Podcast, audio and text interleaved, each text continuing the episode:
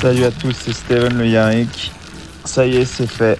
Arrivé à Windhoek, Salut à tous, du sable et des étoiles plein les yeux. Steven Le Yarrick a remporté dimanche 4 juillet 2021 son pari, première étape de son défi baptisé 666 Project. Steven, parti le 16 juin dernier de Windhoek, a traversé le désert du Namib en vélo de jour comme de nuit afin de nous sensibiliser au dérèglement climatique. Après 64 heures de pédalage, un peu plus de 24 000 mètres de dénivelé positif, le cycliste de l'extrême a totalisé plus de 4300 km le tout en 18 jours.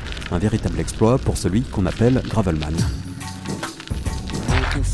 9 heures de vélo en moyenne.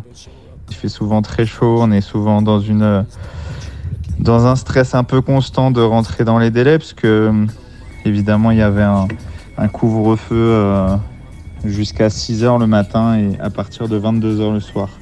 Alors même si j'ai pas absolument respecté tout le temps ce couvre-feu, pour des raisons de réalisation, parce que quand je faisais des étapes de plus de 300 km, c'était vraiment difficile de le respecter. J'ai j'ai essayé de respecter les choses. Steven a pédalé dans l'un des milieux les plus arides au monde où le mercure peut dépasser les 50 degrés. Après de bonnes nuits de repos et de récupération, eh bien aujourd'hui l'heure est au bilan.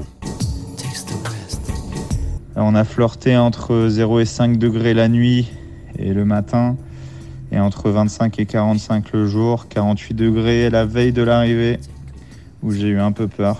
Si je dois faire un, bilan chiffré de cette aventure, euh, j'ai mangé euh, environ 140 000 calories, 144 000 exactement. Sur 18 jours d'aventure, 10 kilos de pâtes et de riz, 17 pots de chocolat que je m'enfilais soit tous les matins, soit parfois même le soir.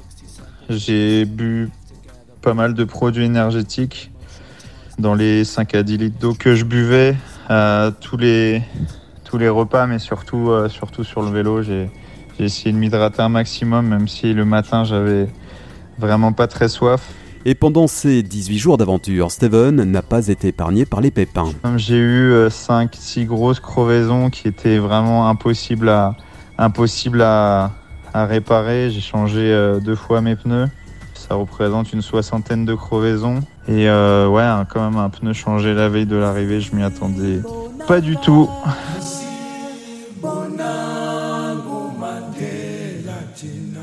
De ce voyage, Steven va garder à tout jamais gravé sa rencontre avec les Imba. Les Imba, comme les Maasai, vivent depuis des siècles avec leur rythme, leurs coutumes, bien loin de la société de consommation où le vélo fait figure de véritable ovni.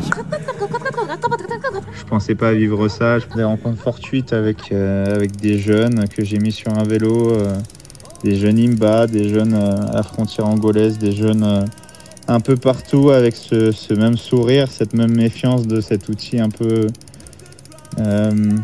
bizarre pour eux qui était le vélo, qui est ici un moyen de locomotion pas forcément très utilisé. D'ailleurs très bizarrement utilisé par les plus riches ici contrairement à d'autres pays du monde que j'ai pu traverser. Première étape de sa folle odyssée, Steven a déjà en tête son prochain défi. Il lui reste encore 5 déserts à boucler, dont l'Antarctique, où là les températures avoisinent les moins 50. Steven aura bien sûr à cœur de nous faire une nouvelle fois rêver et surtout nous sensibiliser à l'urgence climatique. Encore une fois, chapeau l'aventurier. Voilà, je vous embrasse, prenez soin de vous et n'hésitez jamais à aller au bout de vos rêves.